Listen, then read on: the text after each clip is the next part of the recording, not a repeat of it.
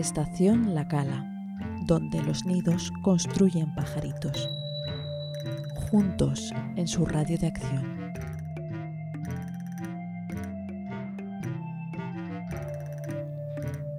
El pasado siempre está delante, por eso podemos verlo. Es 12 de marzo de 2021 y aquí empieza Nos vamos de este mundo.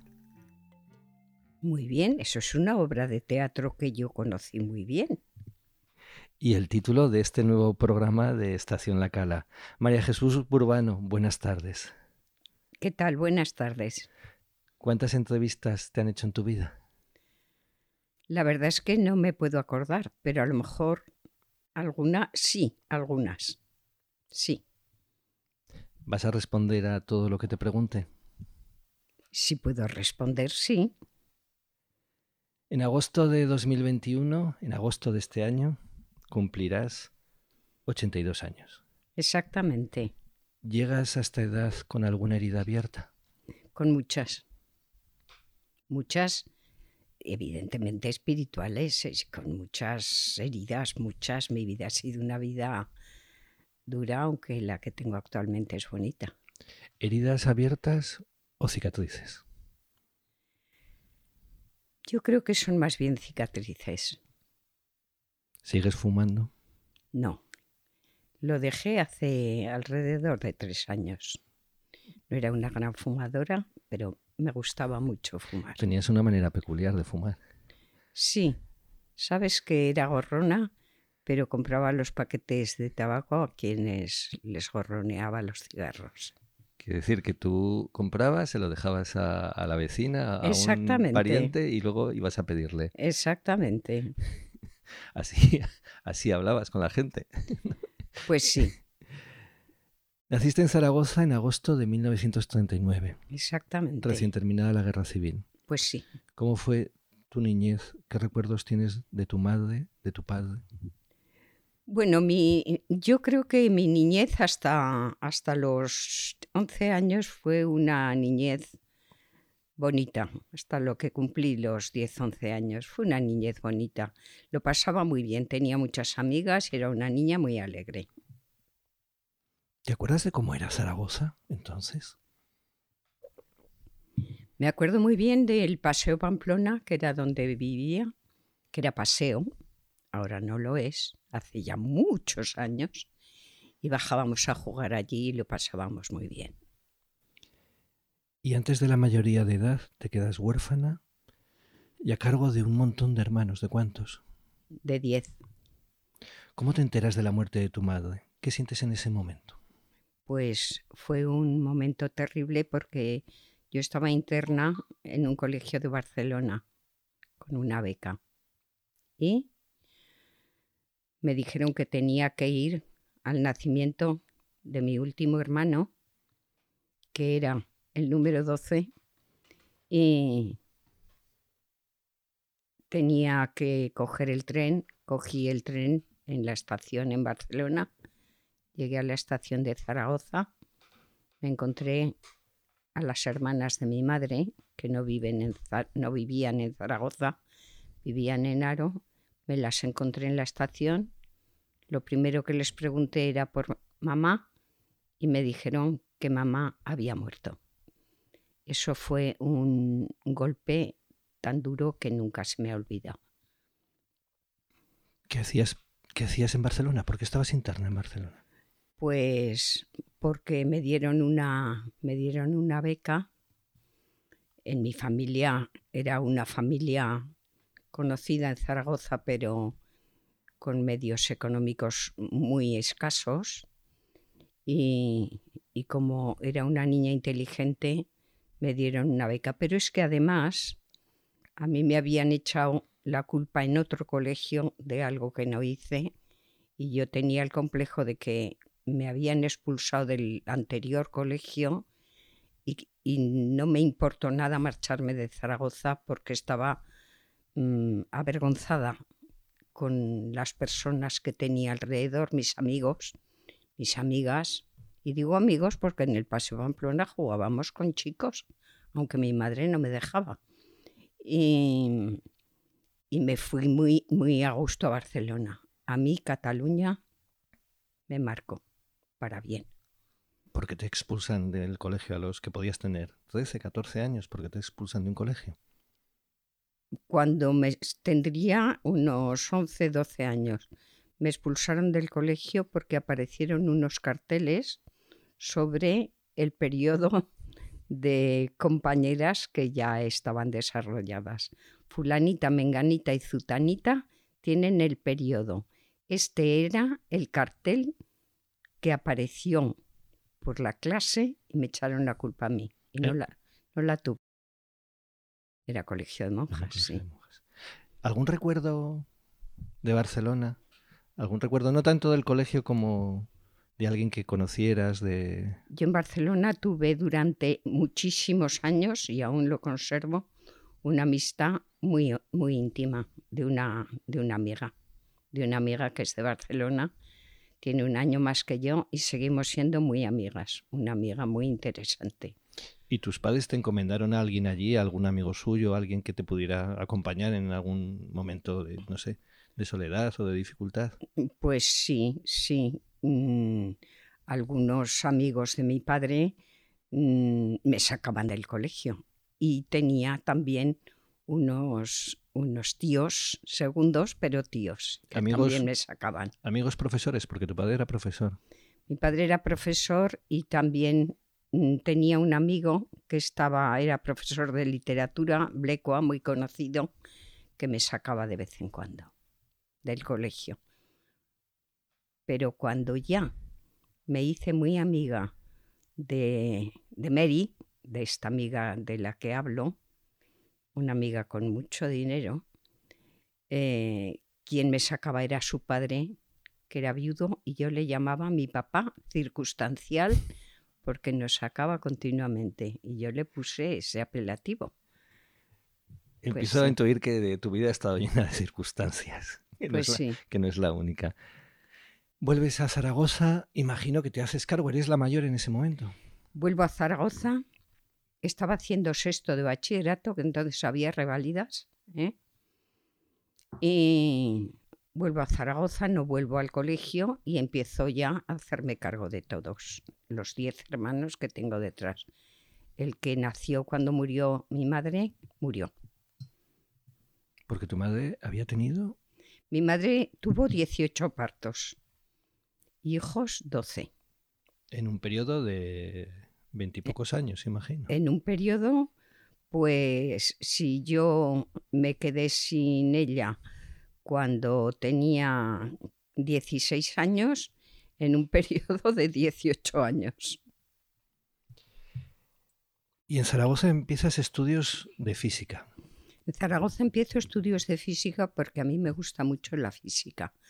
Me gusta mucho la física, me gusta mucho, me gustaba la física, las matemáticas y la química no porque teníamos una profesora muy bueno, precisamente hija de un alcalde antiguo de Zaragoza. Y yo era la mejor alumna de física y de matemáticas de la clase. No así en la facultad, al parecer. Porque tuviste que abandonar tres años después de empezar los estudios. Tuve que abandonar porque tenía en primero de en primero de carrera que empecé físicas eh, el- había había una cinta nada, había una quinta Bueno, ese es el móvil de María Jesús y, y seguimos. Seguimos porque no lo voy a coger seguimos. vale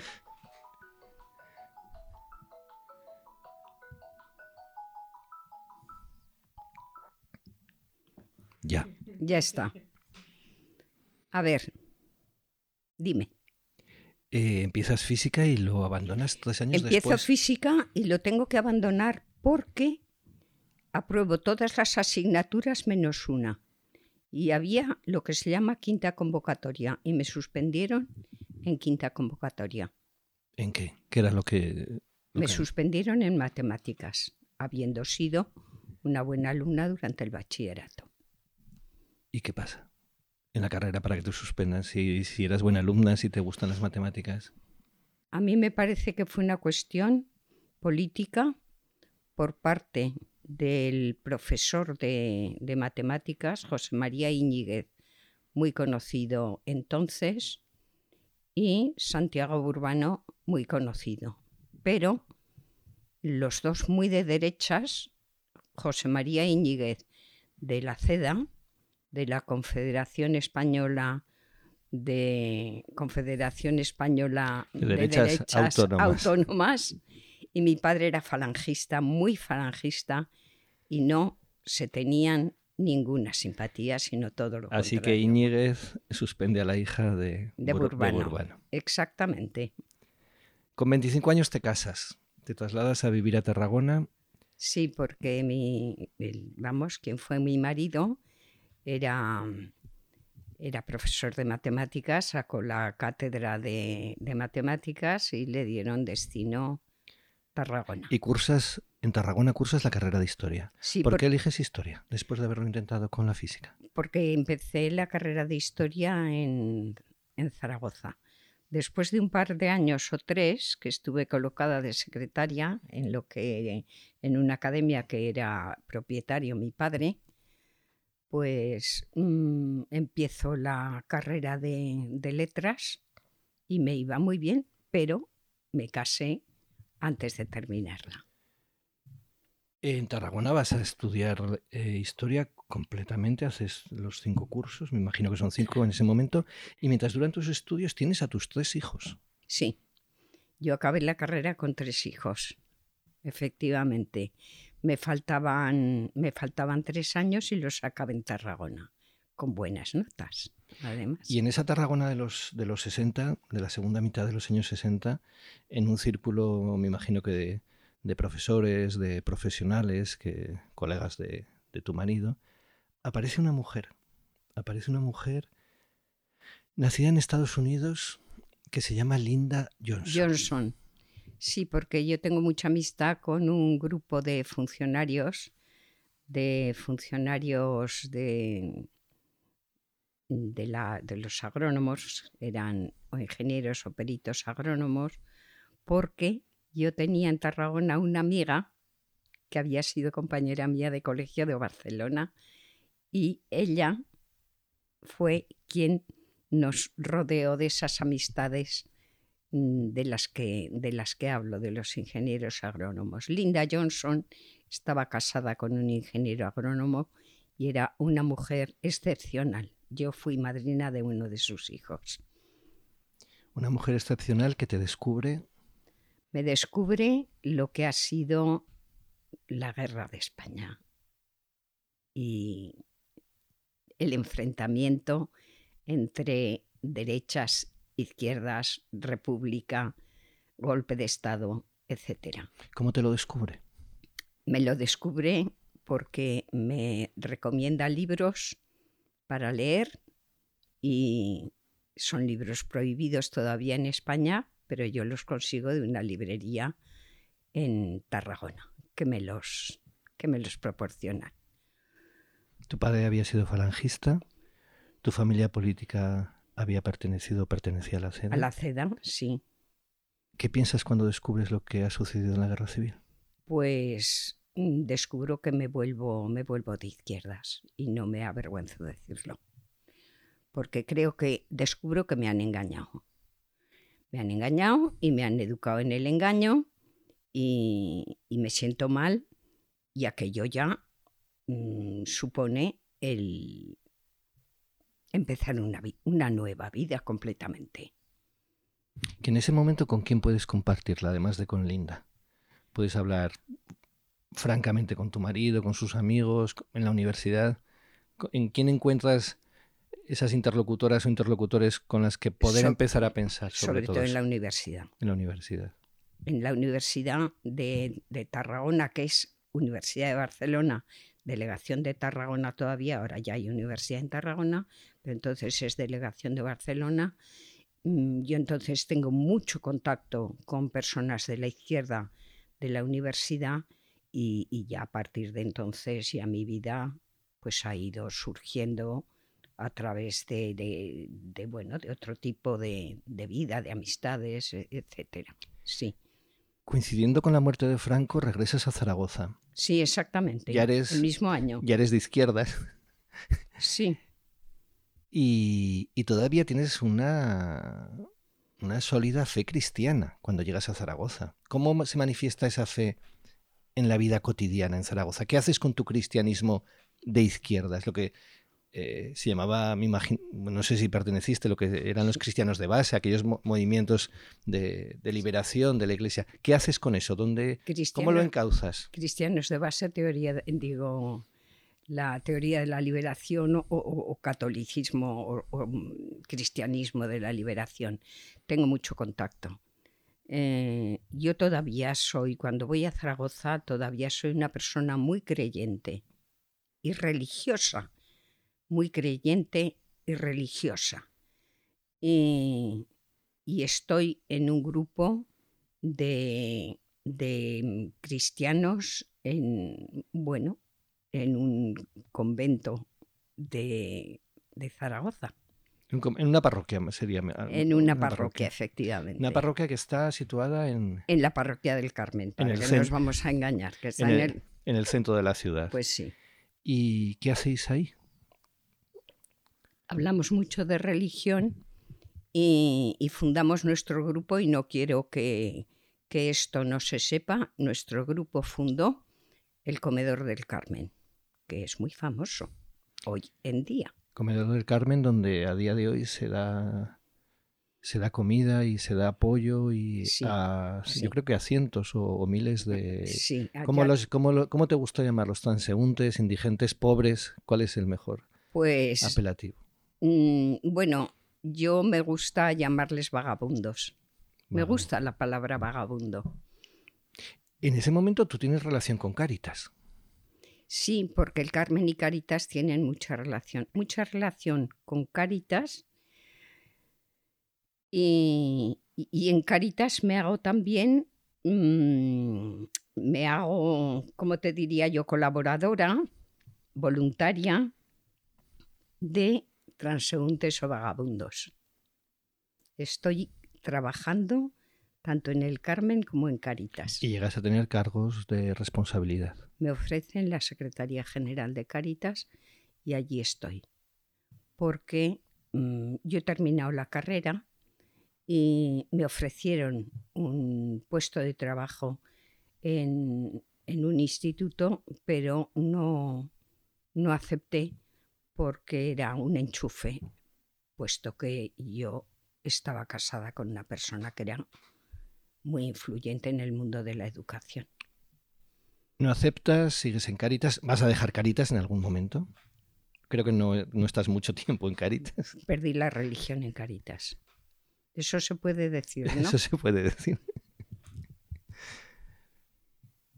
Y seguí, seguí con la ética cristiana, eso sí. Pero la religión cristiana la perdí, ni, ni prácticas, ni misas, ni nada de nada. Todo aquello lo perdí. Vi que, había mucha falsedad dentro del mundo de la religión y dejé la religión completamente. Aunque yo seguía y sigo admirando, aunque ya creo que eso ya ha debido desaparecer, la teología de la liberación y, y esta gente que, que todavía por, por religión son gente muy consecuente, es decir, tienen una ética real y verdadera. Y después de, de haber pasado por dos universidades, de haber estado en la academia que había fundado tu padre, de pasar por la dirección de Cáritas, das tu primera clase en un instituto público de secundaria con 45 años. Me presento de profesora interina por los méritos. Tuve un buen expediente, me dieron un premio literario en la Librería General, que era un, a ver, era un trabajo que yo había hecho para una asignatura de la carrera sobre el jalón, precisamente. Y me dieron un premio que era el Aragón de Oro en la Librería General y gracias a mi expediente y ese el mérito del Aragón de Oro saqué una, una buena, digamos, una buena nota de, en la presentación de interinidad y me dieron la interinidad. Son los años 80, tienes 45. ¿Cómo te sientes entre adolescentes en ese momento? Mm, es difícil, pero a mí me gusta mucho la enseñanza. Me ha gustado especialmente. Sí. Aunque tengo que reconocer que los adolescentes son difíciles, sobre todo a determinadas edades. Pero luego ya cuando ya son mayores, digamos que van en este momento los que ya están haciendo el bachillerato actual, ya son personas que se puede, se puede trabajar bien con ellas. ¿Y en tu propia casa, un muchacho joven, tu hijo, decide declararse insumiso al servicio militar obligatorio? Pues sí. Es el año 1986. Sí. Será perseguido por la justicia, Mm, juzgado por un tribunal militar, condenado a dos años de cárcel Sí, y tú respondes desde la acción. sí. Fundamos una, una asamblea de familiares de insumisos que tiene un nivel español, o sea que es de toda, de toda España. Nos viajamos mucho, todos los el grupo de familiares de insumisos de un sitio a otro. Precisamente ayer eh, vi que se había publicado algo sobre, sobre el tema porque era el aniversario de mm, el aniversario de la 25 años, imagino, claro. 25 años de, de la, de la insumisión, parece ser, sí. Y sí que lo durante esa etapa, con, me imagino que con otras madres, mm, organizáis actos, dais conferencias. Sí, sí. Y a mí me, a mí me eligen para dar, para dar esas charlas o conferencias en, en distintos sitios de España, sí. En alguna universidad también, sí. Y ahí empiezan unos años en los que te conviertes en una activista por la paz, por las libertades, una activista a nivel internacional.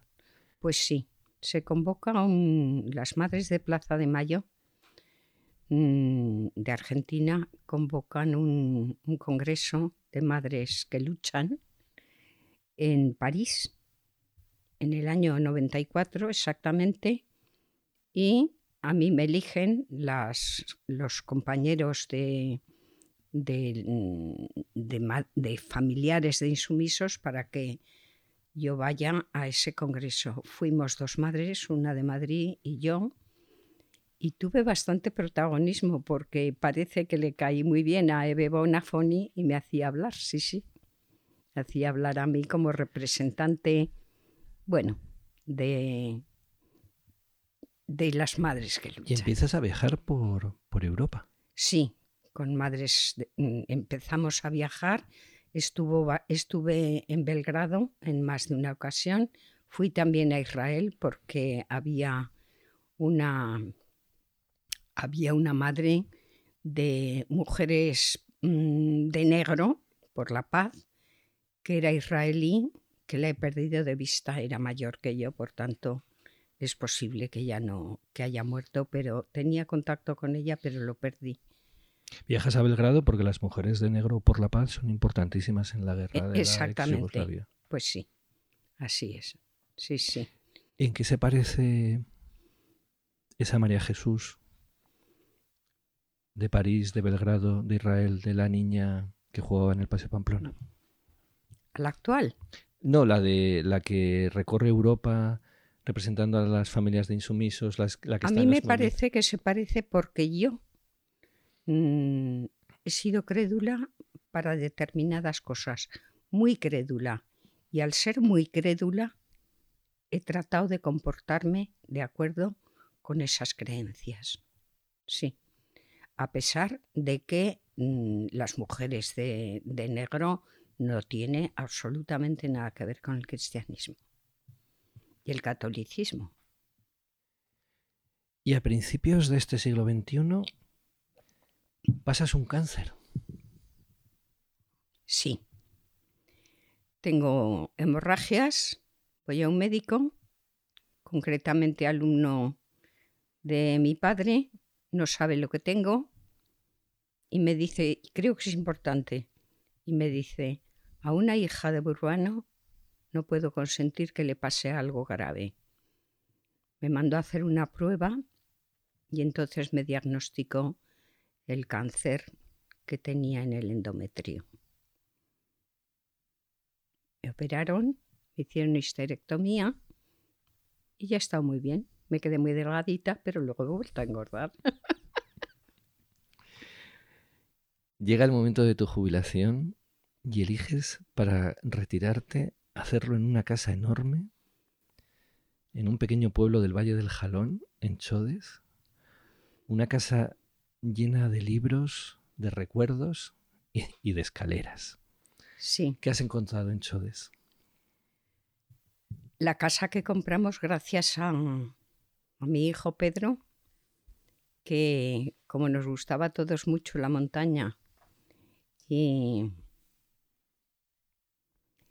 y a mí me gustaba mucho el Iracetina, de donde era la familia de la familia de del que fue mi marido, de quien me divorcié. Pues mi hijo que estaba haciendo los senderos de toda la zona del sistema ibérico, dijo, hay una casa, hay un sitio, unas casas que podéis comprar, aún estaba yo todavía casada con mi marido, aún podéis comprar alguna casa mm, por aquí, el Pirineo está lejos y el sistema ibérico es muy bonito. Compramos la casa de Chodes. Y luego cuando yo me vine de la casa de Chodes la utilizábamos mucho, mis hijos también, para venir a la montaña del, precisamente del sistema ibérico. Toda la zona montañosa del sistema ibérico yo me la conozco muy bien. Ahora no puedo ir, pero he ido mucho. Y dime. Además de un paisaje que has encontrado en Chodes. Además de un paisaje, encontré que tenía una casa propia, que no la tenía en Zaragoza, porque cuando yo me divorcié de Caballero, cuando yo me divorcié, Mm, me fui a vivir al barrio de San José y, no tenía casa propia. He tenido alquiladas casas de Zaragoza, pero llegó un momento en que me echaron de la casa donde vivía en Zaragoza, la última de las casas donde estaba alquilada, y me quedé fija en Chodes. No sé si preguntarte si eres rara o cómo de rara eres? Yo creo que la vida mm, me ha marcado la, valga la redundancia, la vida me ha marcado la vida. ¿Y, sí. ¿y te sientes rara? Distinta. Has dicho que una de tus canciones favoritas es Gracias a la vida, la pues canción que compuso la Violeta Parra poco antes de suicidarse. Pues sí. Dice de la Violeta en la canción que, ella distingue lo negro del blanco y que también distingue dicha de quebranto. De quebranto. Tú también distingues, siempre has distinguido. Sí. Y cuando tengo dicha soy muy dichosa y cuando tengo quebranto lo paso muy mal. ¿Y has distinguido lo negro del blanco siempre? Sí. Te voy a leer una estrofa completa de esta canción. Gracias a la vida que me ha dado tanto, me dio el corazón que agita su marco cuando miro el fruto del cerebro humano, cuando miro el bueno tan lejos del malo, cuando miro el fondo de tus ojos claros. ¿Qué admiras del cerebro humano?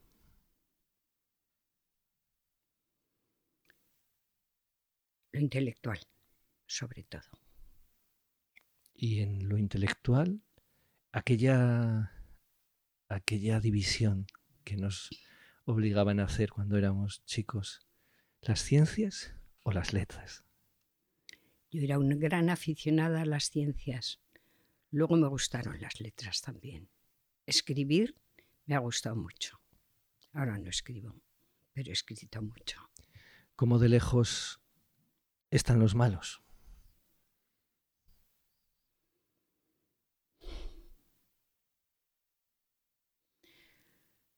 Los malos los soporto muy mal.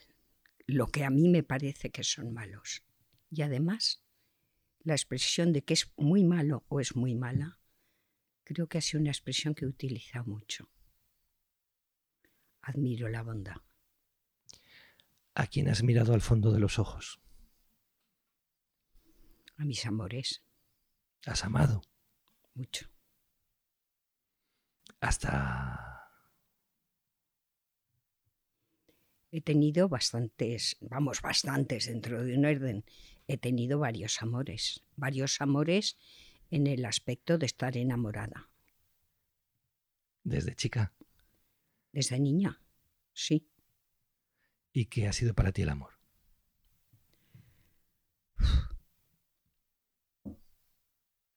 Pasión, entrega,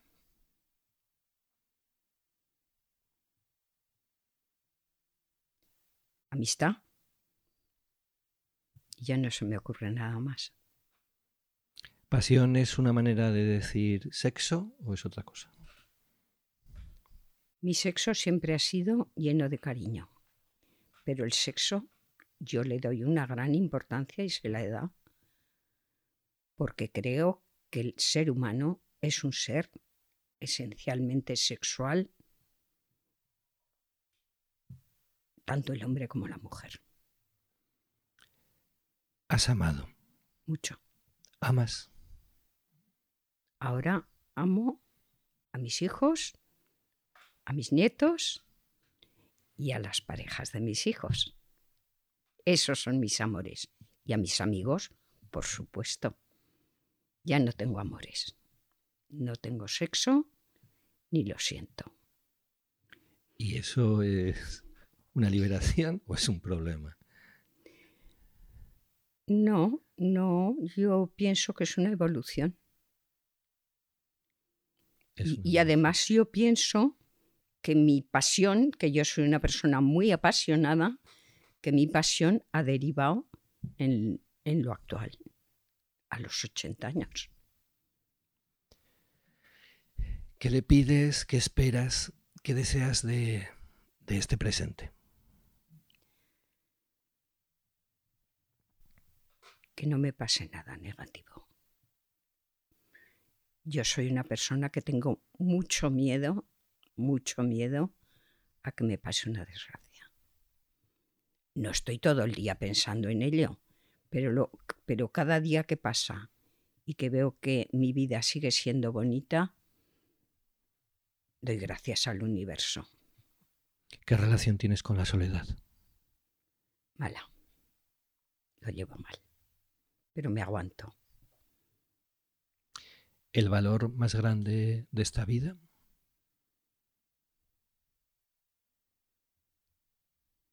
Hoy, ayer, ¿cuándo? Siempre, para ti siempre. El valor más grande. El amor, lo intelectual. Y no lo dejemos, la verdad. La verdad para mí es importantísima. Y hay mucha mentira, ¿Y la libertad? por supuesto. Personalmente, la libertad para mí es fundamental. Mm, Me he atado cuando la norma de vida requería atarse, pero si no, no me he atado. Estoy atada a mis hijos, a mis nietos, a sus correspondientes parejas, pero estoy atada porque me ata el amor. María Jesús Burbano García, muchas gracias. Gracias a, gracias a vosotros. Y, Está muy a gusto. Y ya sabes, nos vamos de este mundo. Pues sí, nos vamos de este mundo. Sí, nos vamos de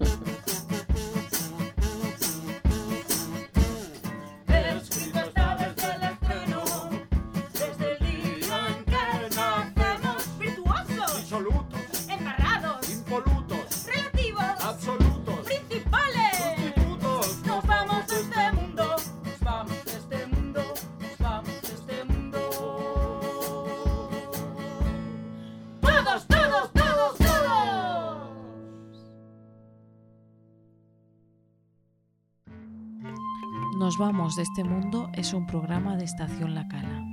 Han escuchado a María Jesús Burbano García en conversación con Grasa Toro. En la realización técnica, Ana Mareca. Dirección, Grasa Toro. Grabado en La Cala, en Chodes, España, el 12 de marzo de 2021. Estación La Cala, donde los nidos construyen pajaritos. Juntos en su radio de acción.